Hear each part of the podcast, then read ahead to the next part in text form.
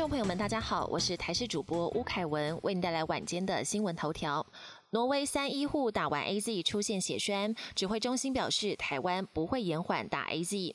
国内首批 A Z 疫苗最快二十一号就能开打，不过挪威最新又增加三例医疗人员是打完 A Z 疫苗出现血栓的状况，国内会不会因此跟上欧洲的停打潮呢？指挥中心回应，目前欧洲药品管理局和 W H O 都没有建议停打，全世界包括法国、英国、加拿大许多国家也都是继续施打中。目前不会延缓打 A Z，但会持续观察欧洲的调查报告，再做调整。接种 A Z 疫苗后过敏，专家表示可能是使用黑猩猩的腺病毒载体。眼看 A Z 疫苗开打在即，但不少医护人员对接种 A Z 疫苗持续抱有疑虑。欧盟甚至建议应该要加注警语，提醒接种者可能会有严重过敏副作用。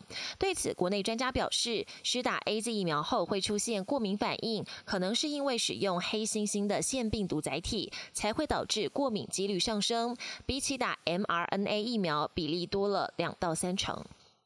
加油要快！明天起，汽油调涨零点三元，柴油零点二元。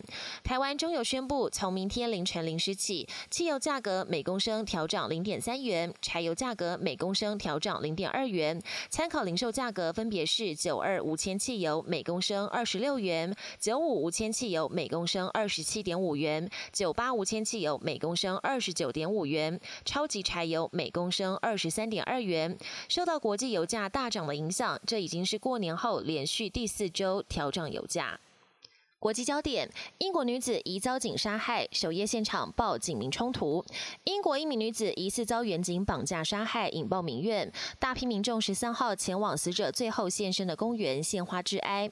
威廉王子的夫人凯特也被目击出现在现场。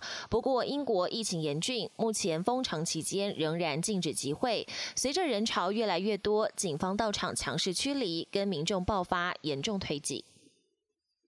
约旦医院供氧突然故障，七名新冠病患丧命。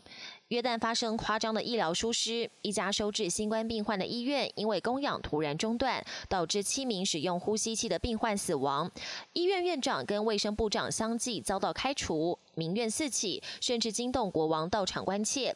不过，国王车队遭大批民众包围陈情，还得靠着警力排除，才能顺利进入医院。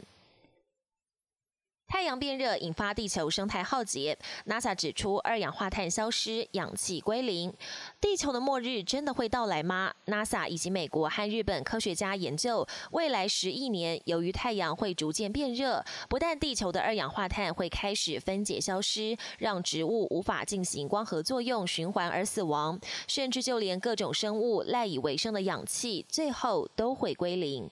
本节新闻由台视新闻制作，感谢您的收听。更多内容请锁定台视各节新闻与台视新闻 YouTube 频道。